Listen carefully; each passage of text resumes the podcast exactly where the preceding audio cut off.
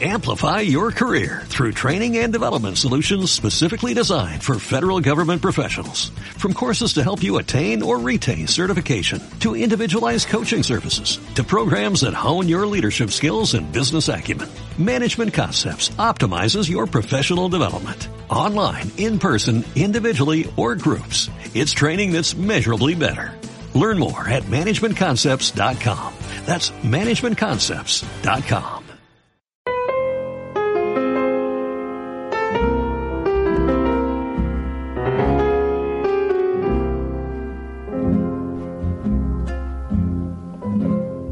No, no hemos cambiado de, de Cambiamos el perfil. estilo, me parece, de la de- radio. Vamos a traer un poco de bajón hoy. Exacto. Pero bueno. Por la blanca arena que lame el Una mar. Mercedes Sosa de 30 años. Vale la pena igual eh, la tristeza. Escuchar esta canción vale la pena. Nunca mejor dicho lo de la pena. Un sendero solo de pena y silencio llegó. ¿Cuál preferís? ¿La de Mercedes Sosa o la de Calamaro? La de ella. Pero hoy puse la de Calamaro en mi historia de Instagram Sí. para que levante un poco. Ah, claro. Sí. Estamos con un- una mosca que está acá. Yo a veces pienso que son, son familiares porque vienen a saludar. Pero ya me está hinchando las pelotas. Ya te saludé. Bien. Bueno, vamos a hablar un poquito de Alfonsina Storni. Y hablando de hablando de Rosario, saben que ella vivió en Rosario mucho Ajá. tiempo. A ver, Alfonsina nació en Suiza porque sus padres... Sí, siempre hablamos, viste, de escritores que te dije, Cortázar no, en realidad Bélgica. Claro. Eh, Borges lo mismo, Suiza. Bueno, Alfonsina, idem. Alt de Alemania. O sea que todos Viste, los que nosotros creemos que son nuestros, minga. Bien. sí. Pero de Alfonsina se sabe más, más que nada al final. Es como Titanic. Nadie habla de la obra de Alfonsina. No, Alfonsina fue muy conocida y fue muy conocida en vida. Y fue, te diría que una de las pocas mujeres que en ese momento llegó a tener cierto éxito con eh, lo que es poesía, que no es fácil, junto con Gabriela Mistral, que era chilena, y Juana Uriburu de, de Uruguay, Ujú. digamos. Pero las tres eran como, bueno, los referentes latinoamericanos de la poesía en los años 30 a 50. Eh, Alfonsina nace en 1892 Ujú. en Suiza porque sus padres estaban de vacaciones. En realidad se habían ido a unas vacaciones largas. Ellos tenían una pequeña fábrica. Se habían ido a unas vacaciones largas. Nace en Suiza. Y a eso de los cuatro años de ella deciden volver hacia eh, Argentina. Se ra- radican. ¿Cuántos años? Cuatro años tenía Cuatro nada años. más ella. Nada, o sea no que se no, acuerda no se acuerda de nada, obviamente. No vale. Eh, pero bueno, se van a vivir a Rosario y la empresa del padre funde. De, de hecho, se tuvo que emplear como costurera, ella y la madre y sus hermanas. Eh, pero ella no era muy buena para eso. De hecho, era la única que tenía ciertas condiciones más intelectuales y su madre algo vio en ella porque fue la única a la que escolarizó. Ella, eh, bueno, a los 16, 15, 16 años se va con un teatro itinerante. Era muy liberal para la época. Estamos hablando, ¿no? De que su adolescencia es en 1910 y pico. Bien. Pre- eh, previo a la Primera Guerra. Claro, exactamente. Bien. Bueno, se va, tiene esta primera experiencia con el mundo del arte, empieza a tomar contacto con algunas obras teatrales, eh, que empieza a conocer a los clásicos, y cuando vuelve decide hacerse maestra rural y estudia magisterio, se recibe. Acuérdense que antes el magisterio era distinto, ¿no? No era que eran cinco años después del colegio, sino que su colegio la preparaba para ser maestra y ya a los 18 podías ejercer como maestro, Bien. digamos, ¿no? Las pocas mujeres que estudiaban Las un poco más allá del colegio. era Exactamente. magisterio, ¿no? Sí, era en general una de las dos salidas que había, era eso o limpieza y punto. No hay mucho más para las mujeres. Pero bueno, ella se logra hacer su pequeño lugarcito. Empieza a escribir también colaboraciones en algunos diarios y se enamora de un hombre mucho mayor que ella. Tenía él como 42 y ella ¿Y tenía ella? 18. Cuidado. Sí. Y queda embarazada. Y eso sí que fue ya un escándalo, ¿no? Ya para ese entonces su padre había muerto, su madre no le daba demasiada bolilla, ella se decide ir a Buenos Aires embarazada y tiene a su hijo Alejandro sola. Mamá luchona, eh, Total. estamos hablando de, de nuevo, 1900, creo que 18 o 1920, por ahí. Bueno, empieza a trabajar en un colegio, llega a directora, del colegio. Digamos, uno siempre tiene la idea de Alfonsina como esta mujer frágil, como esta mujer con su salud mental deteriorada, porque tenía muchos ataques de ansiedad, de nerviosismo, de depresión. Una precursora de los, de los temas de hoy. Sí, claro. Pero en ese momento. Esa, eh, perdón, ese sí, hijo o hija era.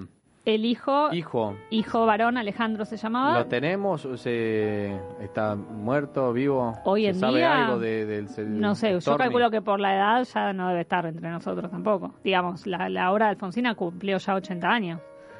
Ok. No sé, no Porque creo. si fue adolescente, lo, lo- sí. Bueno, bueno puede estar ser. ahí. Tenemos que averiguarlo. Bien. Bueno, ella empieza a frecuentar algunos eh, centros literarios, empieza a ir a Café Tortoni en Buenos Aires. Eh, es una de las pocas mujeres a las que empiezan a enviar a Europa para eh, poder identificar lo que pasa con los movimientos de vanguardias y es una, digamos, de, de las tres exponentes junto Pero con ella ya ahí estaba Mistral. escribiendo. Ella ya había empezado a escribir, siempre se, se pagó sus propias publicaciones, no, no tuvo, digamos, mucho éxito en ese sentido. Eh, pero recién en los últimos poemarios que ella publica, ya ahí la empiezan a financiar, que es La Nación el que lo hace. Mira. Digamos, ella publicaba en algunas, sí, ella publicaba en algunos medios y entre ellos La Nación.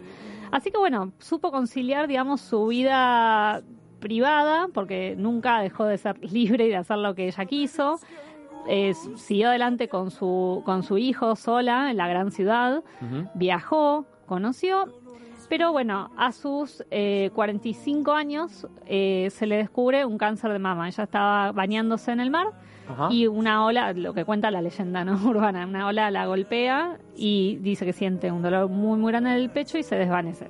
Bueno, cuando Mierda. la encuentran, le descubren este tumor, se lo sacan en el momento, no le dan, digamos, demasiada vuelta, tumor de, en el- la mama derecha y eh, le dicen que bueno, que... en 45, ¿qué sería? ¿1940 y no, pico? no, estoy diciendo mal. Ella muere a los 46, o sea, eso fue a los 43 años de ella. Ok, Sí. pero también estamos en 1940. Sí, 1935. 35. 1935. Bien.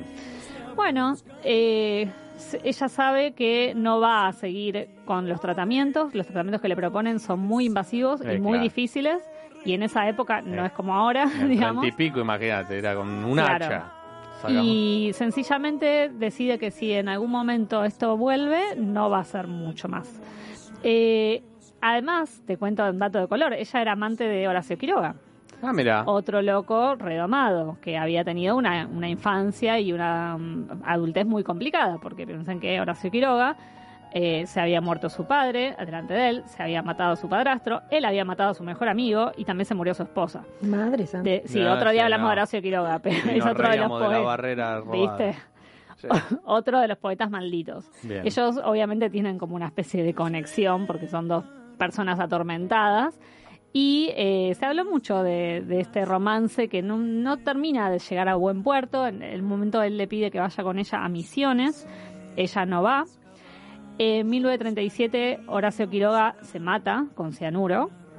Y Qué eso, romántico. eso es apenas un año antes de que muera ella. ¿sí? Cuando ella... ¿Todavía está- estaban juntos? eh, no, solamente como amigos por carta, ¿no? Ok. Pero bueno, cuando ella le, le dicen que su cáncer tomó hasta la garganta, de- directamente es como ahí es donde toma la resolución de tomar un tren a Mar del Plata y decide quitarse la vida a ella para no pasar por la agonía del último tiempo. Le habían dado seis meses. Ya no, o sea, a veces eso cuando hablaba con, con mis alumnos en el aula me decían, ¿y pero por qué se mató? O sea, tenía un hijo. Lo primero que te dicen los chicos es, Claro. pero tenía un hijo, ¿cómo, cómo va a hacer Sí, eso? Y una depresión. Y claro, y una depresión enorme, su hijo ya era medianamente grande para ese entonces, debía tener unos 20 años, Claro. y lamentablemente hijos que ella no también. tenía más tiempo, no tenía seis meses, seis meses Claro. de sufrimiento, porque Claro. no eran seis meses que iba a poder vivir mucho mejor. Había logrado sí, una son seis cierta... meses de horror, horror- del Claro. horror. Sí, claro. había logrado una cierta estabilidad, un cierto reconocimiento, luchándola sola. Eh, y bueno, la, la, mm, la leyenda urbana también dice que hay dos maneras, ¿no? O sea, algunos dicen que ella se adentró lentamente en el mar de la playa que se llama La Perla, en, en Mar del Plata, con peso en sus bolsillos, igual que Como Virginia, Virginia Woolf, exactamente. Y otros dicen que en realidad ella se tira de las escolleras, de donde está la, la parte del acantilado en Mar del. Plata. Eh, el caso es el mismo. Al día siguiente, unos obreros municipales encuentran su cadáver que lo trajo de vuelta a la corriente. Se le hace un funeral a toda pompa. Vinieron poetas de toda Latinoamérica eh, e incluso de Europa, porque, digamos, de nuevo, es una figura reconocida. Ella, antes de, de morir, dos días antes, había mandado a la redacción de La Nación un poema que se llama Voy a dormir, sabiendo que lo iban a publicar. Ya lo tenía súper Sí, lo planeado. tenía planeado. Y de hecho, si uno lee sus poemas, que quiero leer dos que son muy cortitos, pero que van a ver que se relaciona con esta canción que vimos escuchando. Ya es como que estaba ahí todo prefigurado. Uno lo lee y dice, pero dale, nadie se dio cuenta, estas son red flags. Porque, digamos, lo- los poemas estos son de mucho pero en antes. ese momento, ¿qué- Pero son de mucho antes. Pero si ya era una mujer atormentada de por sí, con una historia complicada, como que no necesariamente te lleva a pensar ese final, o no sé, a ver, Bueno, a- es que, en- en- mira, yo quería traer dos. Uno de ellos, en realidad tres, pero vamos a la versión más corta. Hay uno de ellos que se llama Yo en el fondo del mar, Ok. ¿sí? Que era como, dale, ¿en serio? Yo en el fondo del mar. Claro. Bueno, ese poema eh, tiene un tono muy alegre. Dice que las sirenitas la van a recibir y que los pulpos le van a guiñar un ojo Bueno, y que va a haber una le- fiesta de corales. Eso está en la letra Eso también. está en la letra de Alfonsina y el mar, ¿no? Dice, las sirenitas te recibirán y qué sé yo, y jugarán una ronda a tu lado. Porque esa era la visión que ella tenía del mar, con la idea de al silencio de la muerte se opone el sonido, que es la vida. Y en este caso es como una fiesta. El mar la recibe como una fiesta, con una explosión de imágenes sensoriales, de colores y de seres animados ese poema que uno cuando lee el título dice yo en el fondo del mar, dice, uh, chau, la quedó, nada que ver, es un poema súper alegre cuando uno lo lee. Ese es el que puse ahí en Nati en la radio, si uno lo quiere leer. Y después hay otro que se llama Dolor, que este es para mí el peor, que lo quiero leer. Pero como Para poeta si era buena, encuentro. supone. Era muy buena. Bien. La verdad es que mm, ella solía, solía tener eh, muchas críticas porque era muy feminista para la época. Ok. Sí, tenía, O sea, había que muchas maestras medio feminista ciruelas. ya era mucho para la época, igual. Claro. En 1930. Claro, eh, pensemos que muchísimos ni Claro. siquiera- muchísimas ni siquiera firmaban con su nombre Por para que supuesto. no los- Exacto. para que las Exacto. tomaran en cuenta como era debido, ¿no? Eh, paren que estoy entrando al poemita. Mientras escuchamos una de las tantas versiones, porque uno pone Alfonsín en el mar y aparece Julia Senco, Patricia Sosa, Sí. eh, Hilda Lizarazu, Rally Barrio Nuevo, Los Nocheros, que ah, ah, también está, fue un miren. éxito, también la canción haciendo referencia a Alfonsina. Es que esa canción a mí me pareció interesante. Yo generalmente la uso como disparador porque en esa canción están incluidos estos tres poemas. Yo en el fondo del mar, con esta Mm. intertextualidad, Dolor, que es el que les voy a leer ahora, y Voy a dormir, que es el último. Eh, el de Dolor dice, escuchen esto porque... El, Dice- el- perdón, el, Sí. el autor es Mercedes Sosa de Alfonsina. No, es una canción que hicieron dos cantautores y después Ariel la versión más Ramírez popularizada, Félix Luna. Ahí exactamente, la más popularizada es la de la Tania Mercedes Libertad Sosa. también la cantaba, ¿no? ¿Cómo? Tania Libertad también, es de estas muy mundo, hay- hay famosas de que la cantó, ¿no? sí. Además de Mercedes Sosa. Bueno, dice, quisiera esta tarde divina de octubre, ya que estamos en octubre, pasear por la orilla lejana del mar, que la arena de oro y las aguas verdes y los cielos puros me vieran pasar. Ser alta, soberbia, perfecta quisiera, como una romana para concordar con las grandes olas y las rocas muertas y las anchas playas que ciñen el mar.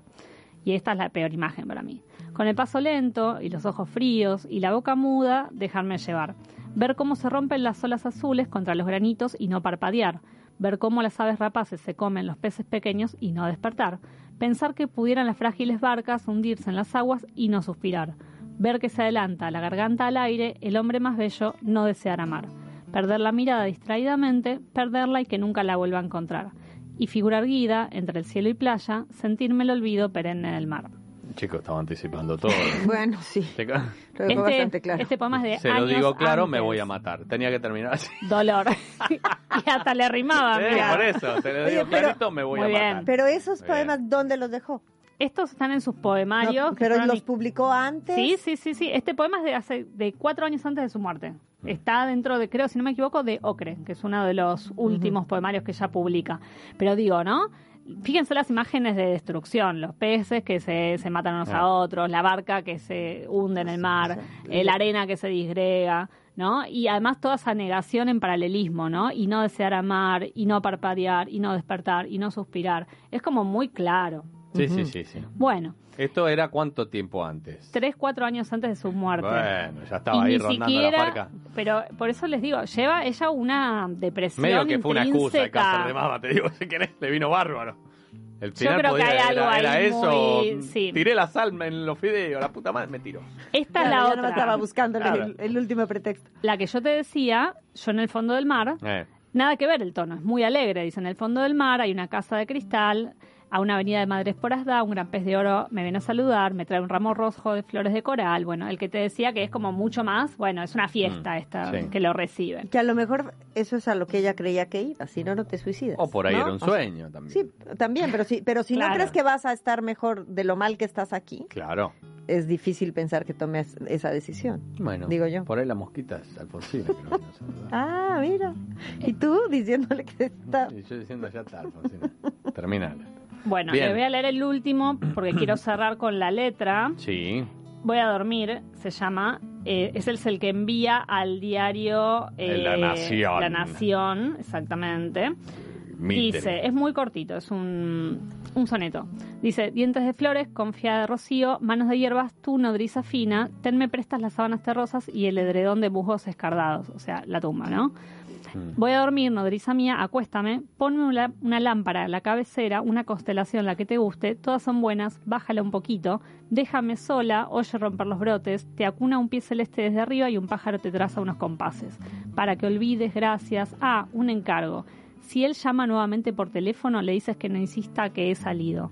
Eso está en la Eso está en la letra, ¿viste? Mm. Pasa que de nuevo, Si uno a se veces llama a él, escucha- no le digas que estoy. y si él llama, dice, bájame la lámpara, nodriza un poco más, Sí, ¿no? también. Y si él llama, Bien dile que no Félix esté, y que he salido. Se refiere a su hijo, ¿sí? Que, que Claro. se llama Alejandro, que sí, que no, que no le digan que está, que ya ya no está más. Bueno, una letra muy triste Mm. eh, para una vida que además fue fue agridulce, fue un poco de las dos cosas, no fue Mm. todo dolor, de hecho se la recuerda contenta en las tertulias literarias, una chica muy de ponerle el pecho a todo. Eh, a ver, convengamos que eh, salió de, de un pueblito muy chico, de la pobreza, eh, no tenía prácticamente ninguna herramienta, sí pudo estudiar, que sus hermanos no, pero bueno, es una realmente una persona eh, que para mí es para destacar, porque muchas veces hablamos de los escritores hombres y nos olvidamos de que también había mujeres que escribían y que escribían muy bien. Sí. Virginia Woolf es otra, que claro. también realmente es otra, otra de las que algún día vamos a, a hacer una, una columna, o Bueno. Jane Austen, digamos. Pero bueno, ella en particular además lo que tiene es que hacía poesía. Y ese género es el más incomprendido y el más difícil para que le llegue a la gente. Y realmente las, las maestras, sobre todo, le escribían porque sus poemas gustaban y circulaban y estaban en los diarios. No era solamente, bueno, voy y leo mis, mis tres versos en, digamos, ahí en la, en la peña y se acabó. Digamos, su literatura sí llegó y trascendió en vida. Así que bueno, nada, si en algún momento tienen ganas de leer Alfonsina y de deprimirse un poco, léala, pero es realmente buena, Bien. es realmente buena, tiene muy lindos poemas y bueno, cuando escuchen esta canción ahora se van a acordar de su vida. Fue la recomendación de Natalie Melgoulan hablando de Alfonsina Storni. Si están deprimidos o están medio bajones, esperen un poco a- después del tratamiento, leerla y reír.